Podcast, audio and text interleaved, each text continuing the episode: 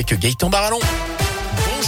Bonjour Jérôme, bonjour à tous. Et à la une ce lundi des tentes, des médicaments, de la nourriture, la France a envoyé 33 tonnes d'aide humanitaire en Pologne pour venir en aide aux Ukrainiens. Annonce ce matin du ministre de l'Intérieur Gérald Darmanin. Plus de 30 tonnes de matériel doivent également partir en Moldavie en ce début de semaine. Deux avions de la sécurité civile remplis de médicaments doivent également arriver en Pologne demain. Alors qu'Emmanuel Macron tient un nouveau conseil de défense tout à l'heure à 11h.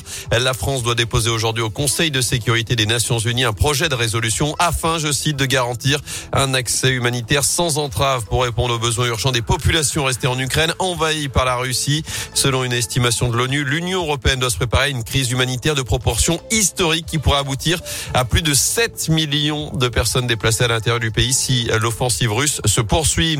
Dans l'actu également, ce nouvel assouplissement des restrictions sanitaires en France à partir d'aujourd'hui. On peut enfin tomber le masque dans les lieux clos soumis au pass vaccinal, les ciné, les théâtres, les musées, les restos, les foires ou encore les salles de sport. Ce n'est pas le cas en revanche dans les transports, les entreprises, les magasins, les grandes surfaces ou encore les services publics et puis allègement du protocole sanitaire également dans les écoles. Les enfants n'ont plus à porter le masque dans les cours de récréation et puis n'ont besoin que d'un test pour les enfants cas contact pour retourner en classe au lieu de trois auparavant. Il à réaliser à J plus 2.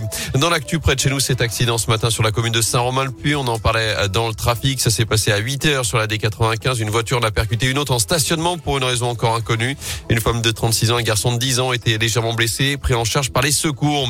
Une autopsie prévue en ce début de semaine dans la Loire, trois jours après la mort d'un pilote d'avion de, de 63 ans. En cause cet accident au moment du décollage de son aéronef à Rouen. C'était vendredi. La crise cardiaque avancée comme une hypothèse dans un premier temps n'est pas avérée selon plusieurs médias. L'enquête de gendarmerie se poursuit. Et puis en foot suspense total dans la course au maintien en Ligue 1 avec désormais quatre équipes à égalité en queue du classement. 3, Metz, saint et Bordeaux. Conséquence des résultats de la 26e journée ce notamment la défaite 3 buts 1 des Verts samedi soir au Parc des Princes. Prochain rendez-vous, ce sera justement face à Metz ce dimanche 13h à Geoffroy Guichard avec cette opération. Tout le stade à 10 euros.